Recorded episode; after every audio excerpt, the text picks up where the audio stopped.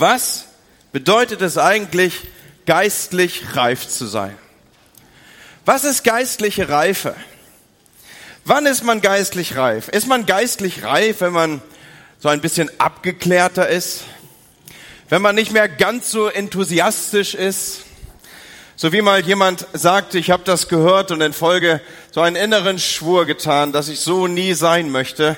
Ich hörte, wie jemand über so Menschen, die eine nahe Erfahrung mit dem Heiligen Geist gemacht haben, Menschen, die sich neu aufgemacht hatten, zum Teil Jungbekehrte waren dabei, wie jemand sagte, ich fuhr hinten auf dem Rücksitz mit, vorne der Fahrer, und er sagte, ja, die werden auch noch normaler.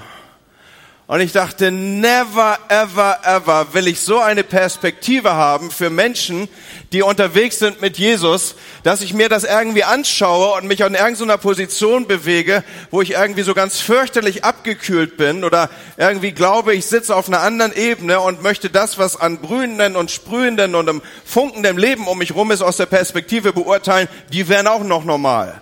Ich habe für mich die Entscheidung getroffen, je oller, je doller. Und wenn es nicht so aussieht, dann darfst du mich gerne anschubsen und sagen, was ist los mit dir, Andi? Wo soll es hingehen?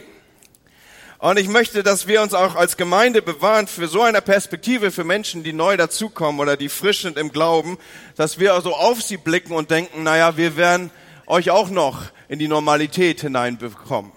Das ist nicht meine Perspektive und hoffentlich auch nicht deine für Menschen, die begeistert sind von Jesus. Aber ganz ehrlich, ich will daran etwas festmachen. Und vielleicht fordert es sich heraus. Ich glaube, es gibt tatsächlich so etwas wie einen Test für geistliche Reife. Und bevor du jetzt den Riesenkatalog von mir erwartest, möchte ich es ganz knapp reduzieren und darin liegt natürlich auch die Herausforderung. Ich glaube, ein echter Test für geistliche Reife ist, ob unsere Träume größer oder ob sie kleiner werden, ob das, was wir Gott zutrauen, mehr wird oder weniger wird. Warum kann ich das so sagen? Weil ich glaube, je älter wir werden, umso mehr Glauben sollten wir haben, denn wir haben ja so viel öfter Gottes Treue an unserem Leben erlebt, oder? Es ist nicht Gottes Treue, die unseren Glauben weckt. Es ist nicht Gottes Treue, die uns aufstehen lässt und die mehr zutraut. Es ist nicht Gottes Treue, die sagt, wir haben einen großen Gott, wir werden sie fressen wie Brot. Es ist nicht Gottes Treue, die sagt, was können die uns tun? So Leute wie Kaleb und Josua, die sagen, gib mir das Gebirge in hohem Alter. Das kann man nur sagen, wenn man Gottes Treue wieder und wieder erlebt hat. So ein echter Test für geistliche Reife macht sich für mich auch daran fest, ob wir noch große Träume träumen und wie groß das Zutrauen ist, das wir haben. Und so möchte ich sagen, wir sind nie zu alt, großen Dingen nachzujagen. Wir sind nie zu alt, großen Träumen nachzujagen die Gott in unser Herz gelegt hat. Und nur fürs Protokoll, wir sind auch nie zu jung dafür. An dieser Stelle sei auch das gesagt. Alter war egal in welcher Richtung noch nie eine zulässige Entschuldigung. Und schaut, wir bewegen uns ja vor dem Hintergrund unserer Themenreihe Kreiszieher. Ich glaube, der Letzte hat mitbekommen, es geht um Gebet, es geht um machtvolles Gebet, es geht um Gebete des Zutrauens, es geht um Gebete, wo wir uns in den Kreis stellen und sagen, Gott, hier stehe ich, ich will, ich erwarte, ich erflehe, ich erzwinge etwas von dir. Und ich möchte das, was ich hier ausbreite, vor diesem Hintergrund entwickeln. Wer nicht aufhört zu beten, der hört auch nicht auf zu träumen, weil er immer wieder Dinge Gott entgegenstellt, die noch nicht da sind. Immer wieder Dinge in die Projektion nimmt, die heute noch nicht so aussehen, wie man sie von Gottes Bild her gesehen hat, wie man Dinge erlebt hat, was im Wort Gottes steht. Und so spricht man Dinge aus, die noch nicht da sind. Und so ist Gebet also etwas, was uns immer wieder auch in die Perspektive führt, Dinge, die wir noch erträumen, zu thematisieren und sie tatsächlich auch zu verbalisieren. So wer nicht aufhört zu beten, er hört auch nicht auf zu träumen. Und umgekehrt ist es für mich eigentlich noch kraftvoller. Wer nicht aufhört zu träumen, der hört auch nicht auf zu beten. Warum denn? Weil das, was du dir erträumst, ist ja hoffentlich etwas, was du nicht mit links und von alleine aus der Tasche heraus tust, sondern wenn du dir die Big Points nimmst, dann kannst du diese Sachen nur erreichen durch Gebet. Und deswegen darf ich, glaube ich, sagen, wer nicht aufhört zu träumen, er hört auch nicht auf zu beten. Und noch einmal, je mehr wir beten, umso größer werden unsere Träume. Und je größer unsere Träume sind, desto mehr werden wir beten. Das, das steht miteinander zur Beziehung, in Beziehung. Und mit den größer und immer größer werdenden Gebetskreisen, die wir dann um uns ziehen, da wird Gott dann eben auch immer mehr verherrlicht. Und vor dem Hintergrund will ich mal eine ganz steile These probieren hier. Ich will mal sagen, im Grunde genommen ist unser Sterbedatum nicht das Datum, das irgendwann mal auf unserem Grabstein eingemeißelt wird, sondern unser Sterbedatum ist der Tag, an dem wir aufhören zu träumen. Der Tag, an dem wir aufhören zu träumen, ist der Tag, an dem wir anfangen zu sterben. Dann, wenn wir all das Kühne, was Gott in unser Herz gelegt hat, auf dem Altar der Logik opfern, dann sind wir wirklich geistlich auf dem Rückzug. Wenn unser Vorstellungsvermögen, unser Zutrauen, unsere Träume irgendwie auf diesem, diesem Altar der Machbarkeit geopfert werden, dann glauben wir Gott die Ehre, die ihm gehört, die ihm zusteht. Und wenn wir an dieser Stelle uns vertiefen würden, dann würden wir sogar entdecken, dass der Tod eines Traums sowas wie eine verkappte Form von Götzendienst sein kann. Wir verlieren nämlich den Glauben an den Gott, dem alle Dinge möglich sind, der uns diesen großen Traum, der uns diese kühne Rede gegeben hat, und wir geben uns stattdessen mit etwas Selbstgesuchten, mit einem kleinen Traum zufrieden, den wir dann ohne Hilfe erreichen können, wo wir dann auch unsere Erfolge feiern können, aber es sind eben unsere Erfolge. Und wir, wir machen uns dann Dinge zu eigen, bei denen ein göttliches Eingreifen nicht mehr zwingend erforderlich ist und Gebet nicht mehr nötig ist. Und so machen wir etwas, nämlich wir rauben Gott die Ehre, die ihm eigentlich zusteht.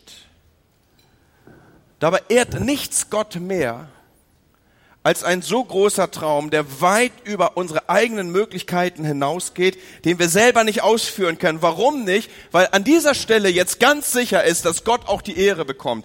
Da ist aber auch nicht der Funke von uns mit drin. Da ist aber auch nichts mit drin, wo wir sagen könnten, wie ich letztes Mal schon sagte, mit ein bisschen Selbstdisziplin kriegen wir das hier schon in den Griff, sondern die Lorbeeren gehen auf jeden Fall an die Adresse Gott. Und ich glaube tatsächlich, dass nichts unsere geistliche Entwicklung stärker fördern kann als, eine, als ein großer Traum, weil er uns unmittelbar ins Gebet führt, uns unmittelbar unsere Unmöglichkeiten aufzeigt und uns unmittelbar in die Abhängigkeit von Gott führt und zieht. Und so sind Gebetskreise, die wir um unsere persönlichen Jerichos ziehen.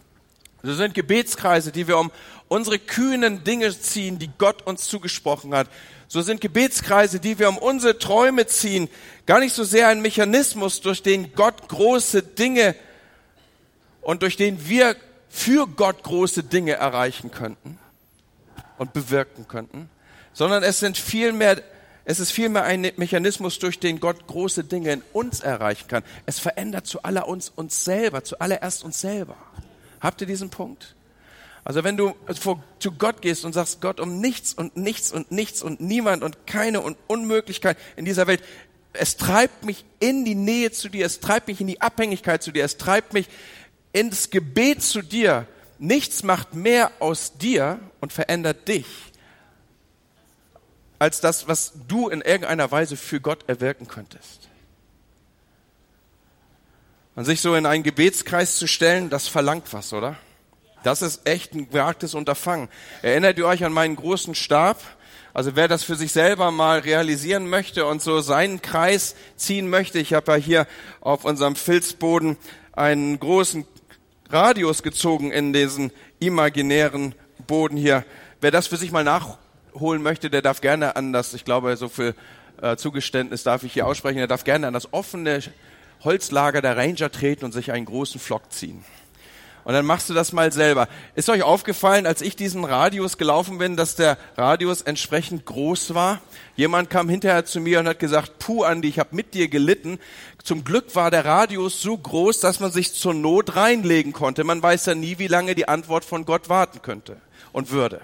So, man hätte zur Not hätte sich Honi ja zur Ruhe legen können in diesem Kreis. Und ich weiß nicht, manch einer mag vielleicht denken, mein Gebetskreis, den muss ich so groß ziehen, dass ich innerhalb des Kreises Ackerbau und Viehzucht betreiben kann, weil er weiß, wann Gott antwortet. Irgendwie muss ich mich hier drin selbst versorgen. Wenn ich mich hier schon kühn, wie ich bin, reinstelle, dann Gott, du musst irgendwas tun. Warum erzähle ich das? Um es nochmal zu verdeutlichen, dass es doch wirklich ein gewagtes Unterfangen ist, sich in solch einen Kreis zu stellen und nicht vom Fleck weichen zu wollen, bis es regnet. Es ist riskant. Honi zog kein Halbkreis, er ließ nicht irgendwie eine Tür offen, er schloss diesen Kreis und stellte sich in diesen Kreis und sagte, ich erwarte ein Wunder. Und ich habe mich hier in eine Situation hineinmanövriert, wo mir nichts weiterhilft als ein Wunder. Es gab keine Rücktrittsklausel, es gab auch kein Verfallsdatum, wann dieser Kreis sich wieder auflösen würde. Er hatte sich in einen Kreis manövriert. Der einzige Ausweg aus diesem Kreis war ein Wunder und um das betete er mit der Kühnheit eines Elias.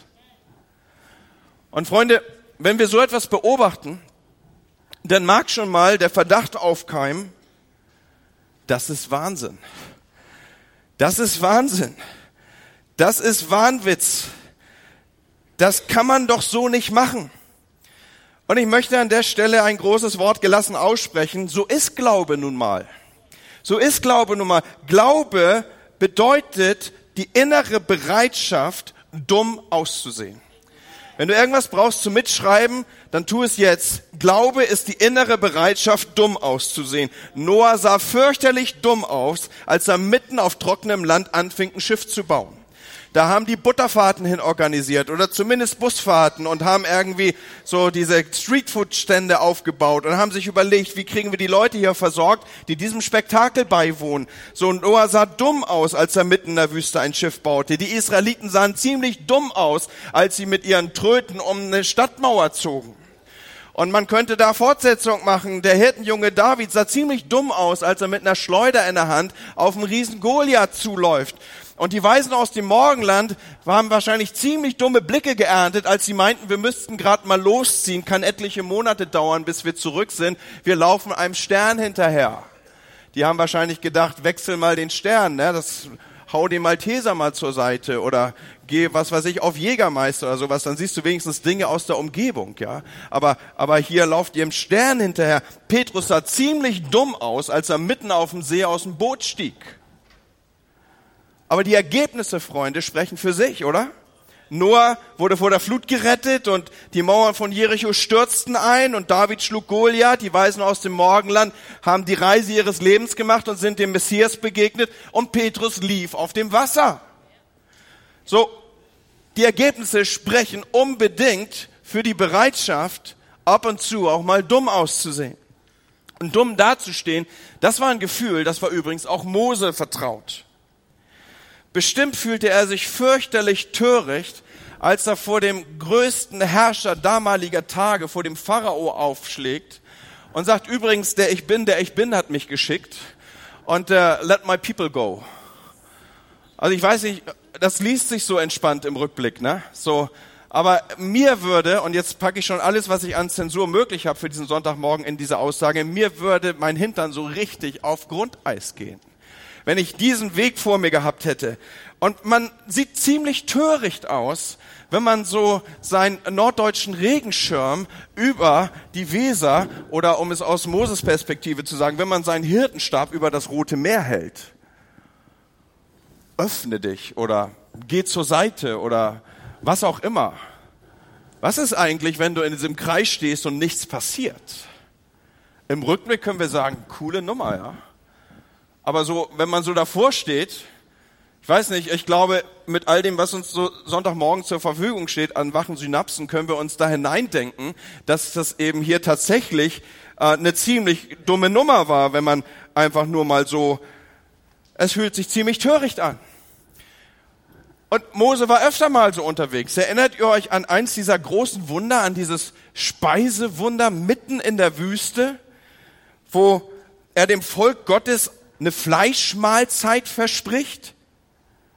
Das ist auch so eine Situation, wo seine Bereitschaft getestet wird, dumm auszusehen. Aber seine Bereitschaft, dumm auszusehen, führte am Ende zu einem großartigen Wunder.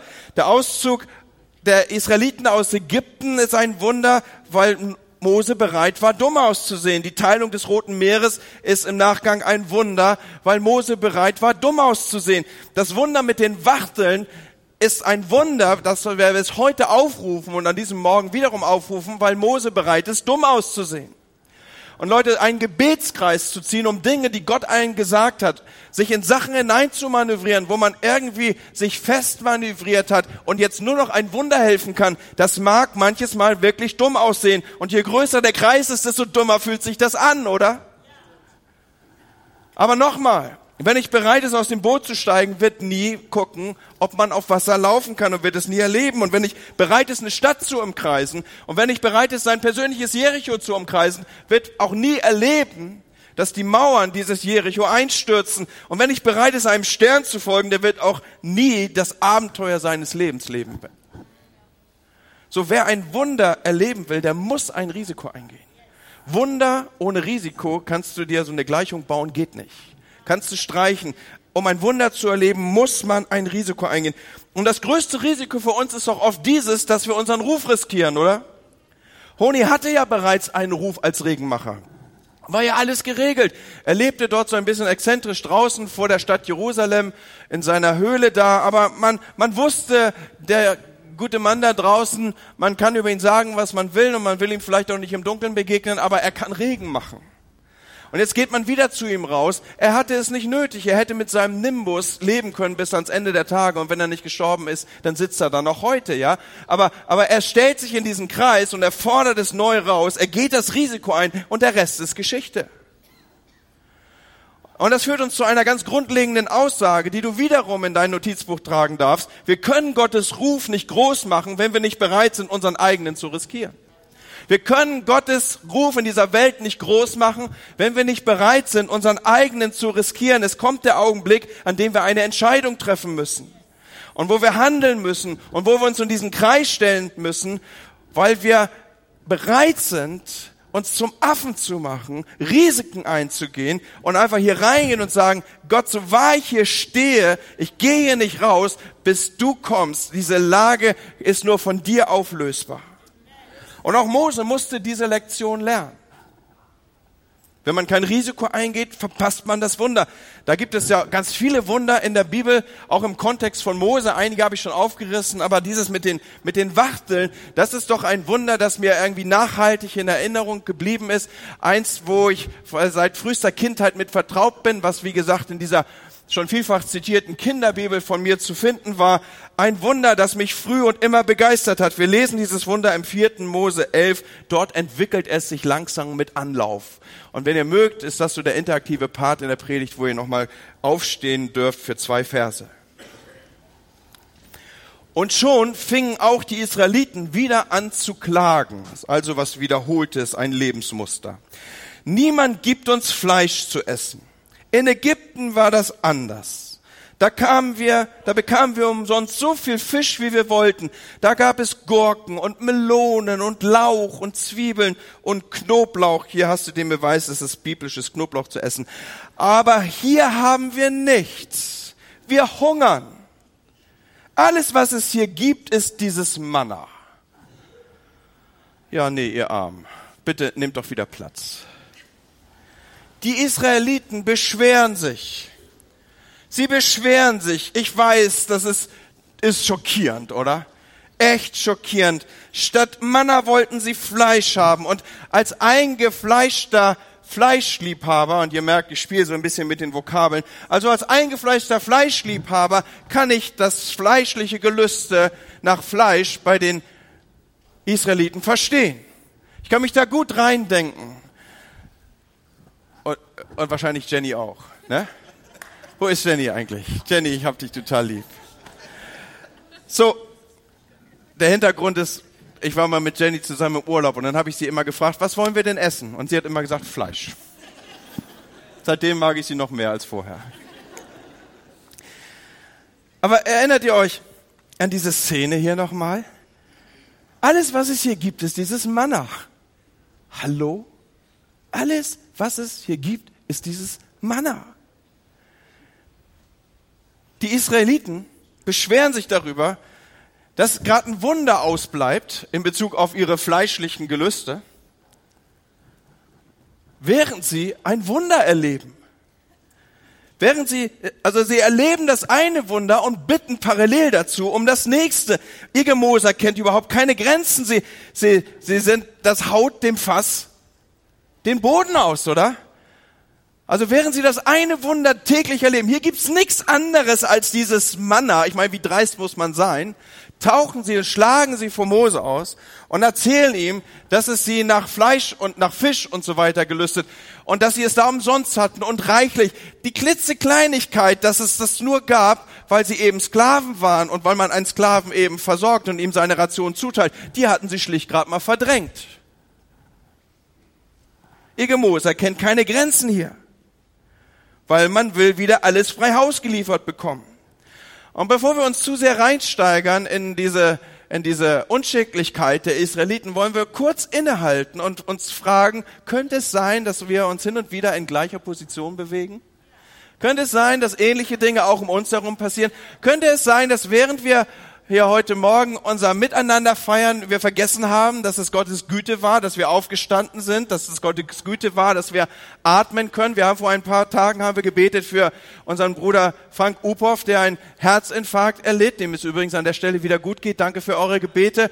Aber es ist ein Wunder, dass man lebt. Es ist ein Wunder, dass wir atmen. Während ich hier zu euch spreche, da werden literweise Blut durch dein Herz gepumpt und es erreicht unglaublich viele Zellen. Ich bin jenseits davon, dass ich die auch nur ansatzweise zahlenmäßig irgendwie erfassen könnte. Und während du hier das sitzende Wunder vor meinen Augen bist, bewegen wir uns auf einem Planeten, der mit 107.000 Kilometer die Stunde durchs Weltall rast und sich dabei 1700 Kilometer die Stunde um sich selber dreht. Während wir so durchs Weltall allern, eiern, können wir uns auch noch konzentrieren auf das, was ich hier sage. So, das ist ein Wunder, oder? Mega ist das, um das mal in eine andere sprachliche Form zu stellen. Aber diese Manna-Wunder, die uns so alltäglich umgeben, Tag ein, Tag aus, die betrachten wir als selbstverständlich. Dabei sagt Gottes Wort, wir leben, weben und sind aus ihm. Es ist ein Wunder, dass du gerade ausläufst. Es ist ein Wunder, dass du mir zuhören kannst. Und jetzt kommen wir ja hier vor dem Hintergrund unserer Textstelle an die Situation, dass trotz dieser un aufhörlichen Klagen, ich könnte auch sagen, trotz dieses Gemosere der Israeliten, antwortet Gott jetzt. Und zwar mit einer der unglaublichsten Verheißungen, die in der Bibel stehen. Er verspricht ihnen nicht nur Fleisch für ein einzelnes Barbecue, sondern er verspricht ihnen Fleisch für einen ganzen Monat. Nochmal, die bewegen sich hier in der Wüste, ja. Er, er verspricht ihnen Fleisch für einen ganzen Monat. Mose kann es kaum glauben. Und wir machen mal Fortsetzung. Bitte bleibt ruhig sitzen aus 4. Mose 11. Mose erwiderte, dieses Volk hat allein 600.000 wehrfähige Männer. Und du willst sie mit Fleisch für einen ganzen Monat versorgen? Du willst Fleisch für einen ganzen Monat geben? Wie viele Schafe, wie viele Ziegen und Rinder sollen denn geschlachtet werden, dass es für alle reicht? Oder willst du alle Fische mehr fangen, damit jeder was bekommt? Mit anderen Worten, Mose steht vor Gott und sagt, denk doch noch mal drüber nach. Moment, Herr.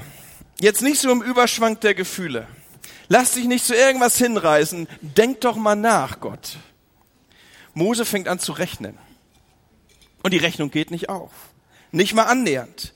Er versucht sich vorzustellen, wie Gott wohl dieses Versprechen erfüllen konnte, aber er kann sich kein Szenario entwickeln, wo das irgendwie passen könnte. Es geht ihm nicht in den Kopf, wie Gott seine unmögliche Verheißung auch nur an einem einzigen Tag erfüllen könnte, geschweige denn an einem Monat, geschweige denn einem Monat lang so viel Fleisch zu geben. Und ich weiß nicht, ob du das kennst, dass du vor Gott bist und sagst, Gott, wie soll das gehen? Das geht nicht und du bewegst das hin und her und schreibst es auf und streichst es wieder durch und sagst, Gott, das geht nicht. Zehn Prozent von meinem Einkommen dir ins Reich Gottes geben, das geht nicht. Ich komme schon mit 100 Prozent nicht zurecht. Die Reichrechnung geht nicht auf Gott. Und so könntest du es auf viele andere Ebenen auch ausführen. Es geht nicht. Fleisch für einen Monat ist ein unmögliches Versprechen. Aber Mose musste sich entscheiden. Und jetzt markiere ich nochmal zwei, drei ganz wichtige Punkte. Mose musste sich entscheiden, ob er einen Kreis darum ziehen wollte oder nicht. Er musste sich entscheiden, ob er damit an das Volk tritt oder nicht. Er musste sich entscheiden. Und ich kann mich so reinfühlen in ihn als Leiter. Die Logik schreit, nein, das geht nicht. Und der Glaube flüstert, vielleicht ja doch. Was soll er tun? Dieses Dilemma hier mit diesem Speisungswunder, das erinnert an ein anderes Wunder, was in der jüdischen Wüste 1500 Jahre später passiert. Da ist wieder eine Menschenmenge zusammen, 5000 diesmal nur, und Jesus predigt und sie hören ihm zu und jetzt bekommen die Hunger und der Jesus er will ihnen begegnen in ihrer Not, wie er immer Menschen begegnet in ihrer Not, aber die Infrastruktur mit McDonald's und anderen einschlägigen Spezialitätenrestaurants war noch nicht so ausgebaut. Und jetzt wendet sich Jesus an seine Jünger und sagt, habt ihr nichts zu essen für die? Und, und äh, nein, haben sie nicht. Und dann bringen sie letztlich so einen namenlosen Jungen an, der sich irgendwie wahrscheinlich bemerkbar gemacht hat. Wahrscheinlich hat er die Not mitbekommen, und jetzt, jetzt springt er in diese Bresche und, und er, er hat, was er hat. Er hat fünf Brote und zwei Fische. Und er, er, er, er bringt sich irgendwie ins Spiel hier und sagt, ich hab was, ich hab was. Und wahrscheinlich haben die Erwachsenen gedacht, ach, wie niedlich. Ja, nicht goldig, ne? Er mit seinen zwei. Und ihr wisst schon, ne? Und Fischer da auch dabei? Nein, allerliebst. Kennt ihr das so, wie man dann so als Erwachsener so seine Position nimmt und denkt, ach, netter Versuch. Ach nein, wie goldig. Und dann gibt's da so einen Andreas in der Szene, der ist genauso unterwegs wie Mose, der rechnet das schnell hoch und in Johannes 6, Vers 9 sagt er dann, wie soll das bei so vielen Menschen reichen? Nette Geste, aber mehr eben auch nicht. Und wie Mose fängt auch Andreas an zu rechnen und die Rechnung geht nicht auf. Arithmetisch gesehen ist 5 plus 2 7. Aber wenn wir Gott in die Gleichung nehmen, Freunde, dann ist 5 plus 2 eben nicht immer und ausschließlich 7. Wenn wir Gott reinnehmen, dann kann aus 5 plus 7 5000 werden. Was erzähle ich? 5000 plus 12, denn so viel war am Ende ja noch über. So Gott sprengt alle Dimensionen dessen, was du dir vorstellen kannst. Wenn wir das wenige, was wir haben, Gott in die Hände legen, dann wird er es nehmen und ja, die Rechnung wird nicht aufgehen und schon gar nicht immer zwingend, aber Gott wird dafür sorgen, dass das, was wir ihm in die Hände legen, dass es sich vervielfältigt. Aber Bevor wir an diese Dinge rankommen, bevor wir das nur ansatzweise erleben, bevor wir nur ansatzweise an diesem Wunder kratzen könnten, müssen wir uns entscheiden. Es braucht eine Entscheidung, es braucht eine grundlegende Entscheidung, so möchte ich sagen.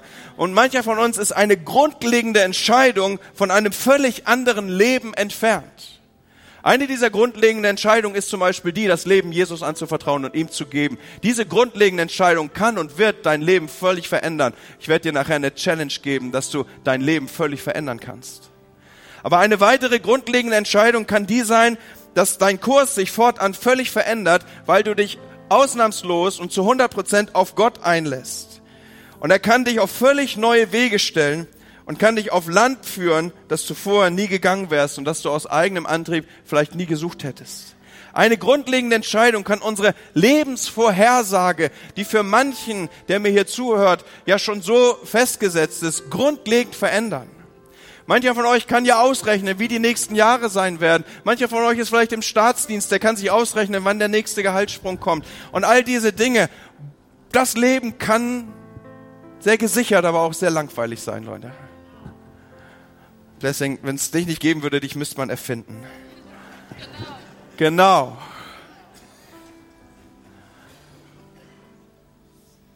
Aber eine grundlegende Entscheidung kann zu einem der entscheidendsten Momente für dein Leben werden. Und manchmal kommt Gott auf uns zu und kommt um die Ecke mit solchen, mit solchen Wachtelversprechungen. Soll ich die mal so nennen? Wachtelversprechungen. Es war so eine Wachtelversprechung, die Mose nochmal neu aus seiner Komfortzone führte. Er hatte eine grundlegende Entscheidung zu treffen. Ziehe ich einen Kreis oder ziehe ich keinen Kreis? Was tun wir, wenn Gottes Wille eine Berechnung enthält, die nicht aufgeht? Du hast das alles durchkalkuliert, du hast dir Gedanken gemacht, du hast Ratgeber genommen und die Sache geht nicht auf.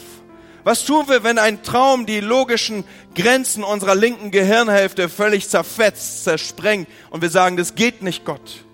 Was tun wir, wenn ein Versprechen unmöglich ist? Was tun wir, wenn Glaube dumm aussieht?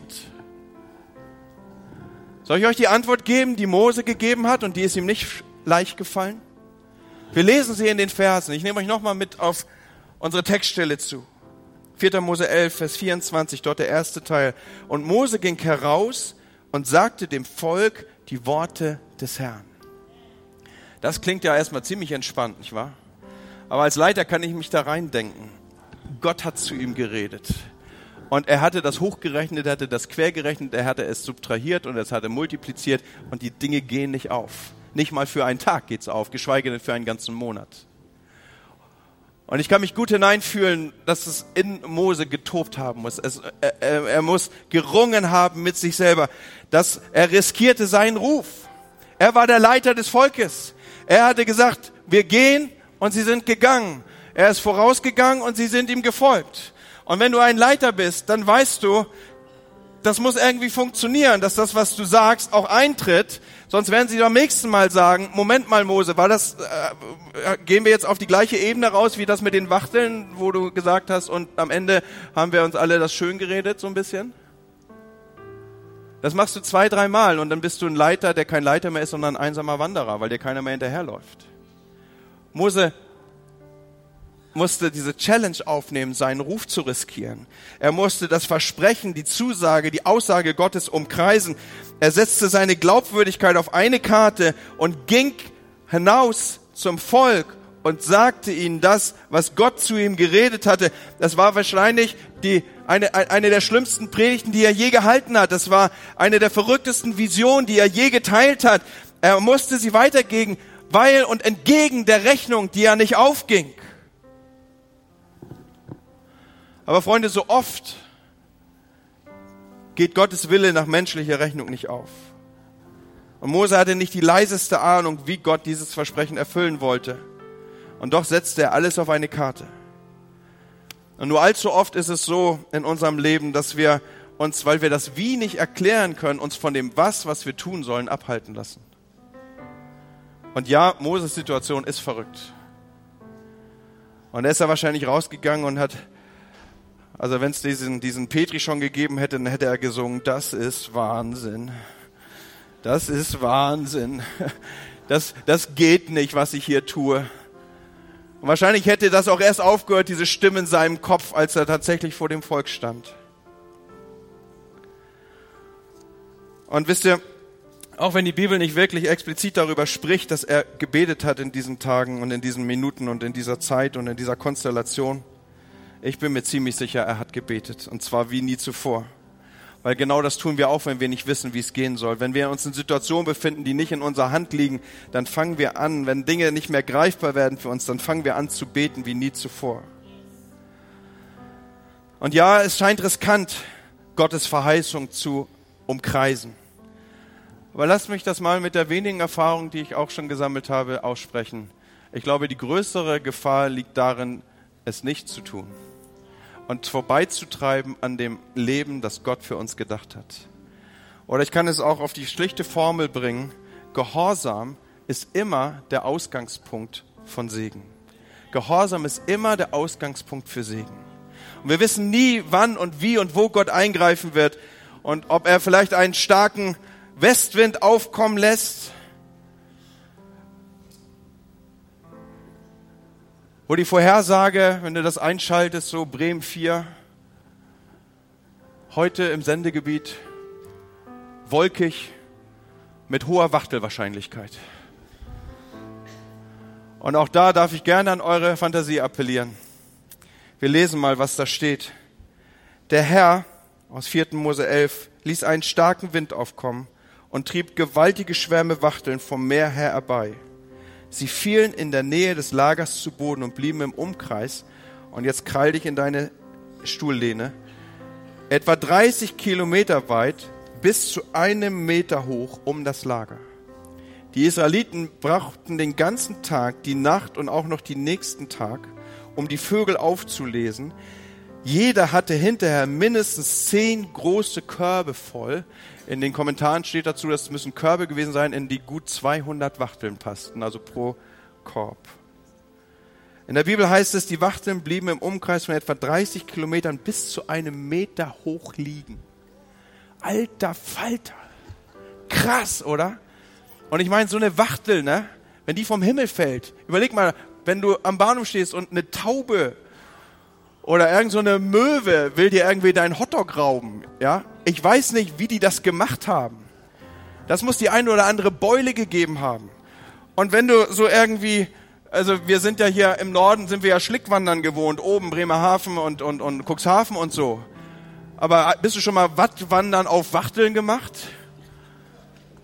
Das ist mühsam, sage ich euch. Bis zu einem Meter hoch. Als ich das gelesen habe, ich, ich, ich, ich meine, ich habe ja schon oft Bibel gelesen und wahrscheinlich habe ich diese Textstelle auch schon oft gelesen, aber als es mir, mir bewusst wurde, ich, bin ich aufgestanden auf meinen Schreibtisch und gesagt, wow, wow, wow, wow, wow. Bis zu einem Meter hoch. Ich meine, dann hast du da so einen, so einen, so einen, so einen dreijährigen Stepke an der Hand, ja. Der lernt schwimmen in Wachteln. Unglaublich, oder? Lass uns mal so einen Kreis um die Church ziehen. 30 Kilometer im Umkreis, da ist Lilienthal mit drin, da ist Basso mit drin, da ist Delmenhorst mit drin und überall liegen noch Wachteln. Ja, viel Spaß auch. Überall Wachteln, knapp einen Meter hoch. Und jetzt stellen wir uns nochmal vor, das kommt auf dich zu. Ja, du bist da so in deinem Lager und hast vielleicht so ein kleines Campfeuer an und sagst, Schatz, bring doch schon mal den Rotwein raus. Und dann kommt da so eine Wolke auf dich zu. Was erzähle ich Wolke? Das ist ja mehr so ein, das ist ja mehr so eine, so, so, so, so, so ein Klumpen Fleisch, ja. Klumpen, das ist eine massive Wand, die da auf dich zurollt. Also die müssen eher, die müssen eher so die Perspektive von, von, ja, was soll ich sagen, das, das, das war eher, eher eine Sonnenfinsternis, die da auf sie zukam. Und als die Wachteln dann aufhören, vom Himmel zu plumpsen, da sammeln sie ein. Und erinnert ihr euch noch, wie Moses Rechnung begann? Es sind 600.000 wehrfähige Männer, im Frauen und Kinder hat er noch gar nicht mitgerechnet. Und jetzt sammeln die Körbe ein und jetzt gibt uns die Bibel die Information, zehn Körbe mal 600.000 Männer ergibt sechs Millionen Körbe mindestens. Also die ganzen kreativen Köpfe des Volkes Israels, die haben spontan und automatisch angefangen, Wachtelrezepte zu entwickeln. Glaubt ihr mir das? Es war ein Moment hoher Kreativität. Sechs Millionen Körbe Wachteln. So hatte Gott dem Volk Israel nicht nur auf dramatische Art und Weise eine Verheißung gegeben, die er erfüllt hat, sondern er hat sie auch in einer, in, in, in dramatischen Ausmaßen erfüllt.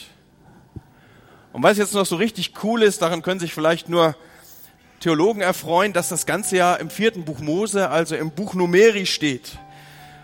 Die griechische Bezeichnung dafür wäre Arithmoi oder eben auch unser deutsches Wort Arithmetik leitet sich hieraus ab. Also im Buch der Arithmetik ist ein Wunder aufgezeichnet, das hinten und vorne nicht klarkommt.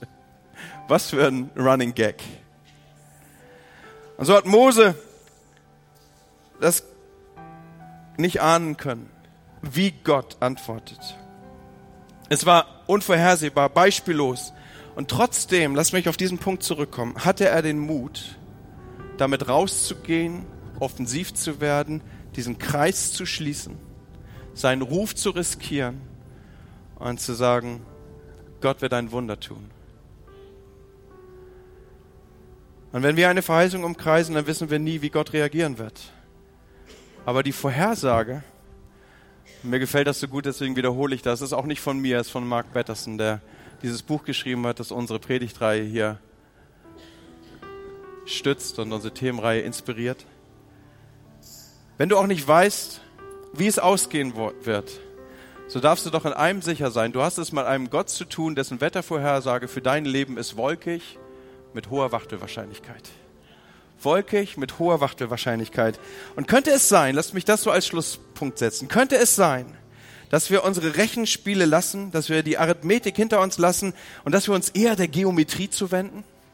Alles fing ja damit an, dass ich beim letzten Sonntag anfing, einen Kreis zu ziehen. Und Kreise sind zweifelsfrei der Geometrie zuzuordnen.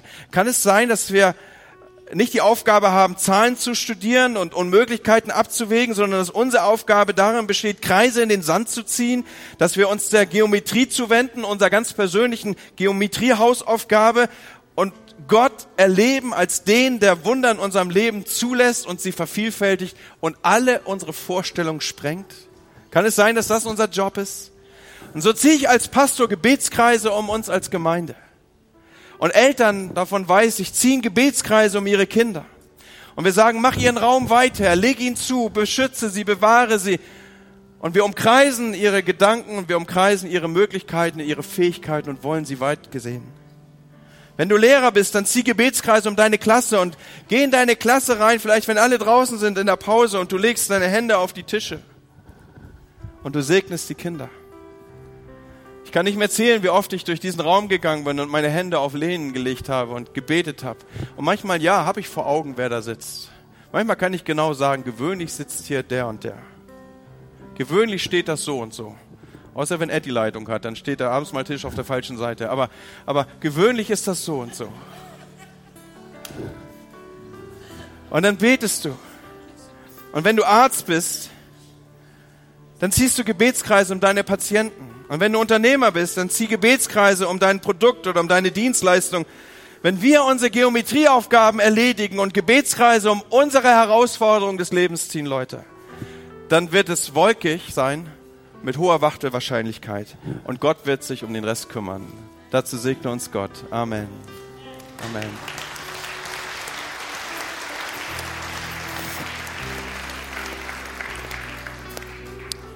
Und ich habe gesagt, alles beginnt mit einer Entscheidung. Deiner Entscheidung, vielleicht deinen eigenen Ruf zu riskieren. Mit einer Entscheidung, dass manche sagen, das sieht aber dumm aus jetzt. Und selbst die Entscheidung, das Leben einem Gott anzuvertrauen, den du vielleicht nicht siehst und den du bis jetzt nicht gekannt hast, mag erstmal ein wenig dumm aussehen. Aber wenn du, während ich geredet habe, gespürt hast, dass der Heilige Geist zu dir geredet hat, und wenn da so ein inneres Drängen war, ein inneres Aufbegehren, ein inneres, könnte was dran sein, ist das ein Gott, der auch mein Leben bestimmen darf und kann? Wenn du mit diesem, dieser inneren Korrespondenz hier in meiner Predigt gesessen hast und sagst, diese Beschreibung, die hier gerade kommen, die berühren mich dann möchte ich dich herausfordern, heute Morgen eine Entscheidung zu treffen für den Gott, der auch dein Leben total verändern kann. Der mit dir ein neues Kapitel aufschlagen kann, mit dem du die Geschichte deines Lebens neu schreiben kannst. Und ich lade ein, dass wir gerade die Augen schließen, so einen seelsorgerlichen Moment für alle herstellen. Und ich will dir sagen, Gott will dich. Er will die Wettervorhersage, die Lebensvorhersage deines Lebens verändern. Und er will dich überreich segnen, will dich überreich ausstatten. Er will, dass du erlebst, dass deine Gebete Erhörung finden.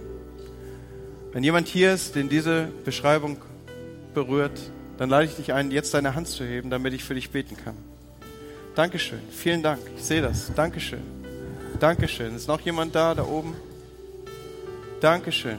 Vielen Dank. Und Herr, Lass uns doch als ganze Gemeinde dieses mitbeten. Herr, hier sind wir und, und wir bitten dich, dass du uns mein Leben in deine Hand nimmst. Ich bitte dich, dass du mein Leben in deine Hand nimmst. Ich bitte dich, dass du mit meinem Leben Geschichte schreibst. Ich lade dich ein in den Kreis meines Lebens, Gott. Dass du Gott die, dort die Herrschaft übernimmst gebe dir mein Leben an diesem Morgen und bitte dich, dass du mich fortan führst. Bitte schenke mir Erkenntnis meiner Sünde und Schuld und mach mich zu deinem Kind. Amen. Schau, wenn du jetzt hier deine Hand gehoben hast und dieses Gebet mit mir gesprochen hast, ist gerade der Anfang. Du brauchst Menschen, die das, was du gerade gemacht hast, noch einmal festmachen mit dir, die dir alles geben, was du brauchst, um als Christ Entwicklung zu finden. Deswegen lade ich dich ein, entweder Menschen aufzusuchen, die nach dem Gottesdienst hier rechts und links sein werden, mit ihnen zu beten. Oder ich lade dich ein, in die Connect Lounge zu gehen.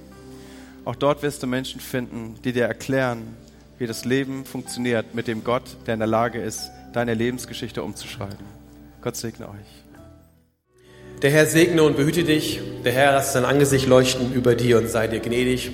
Der Herr hebe sein Angesicht über dich und gebe dir Frieden. Amen.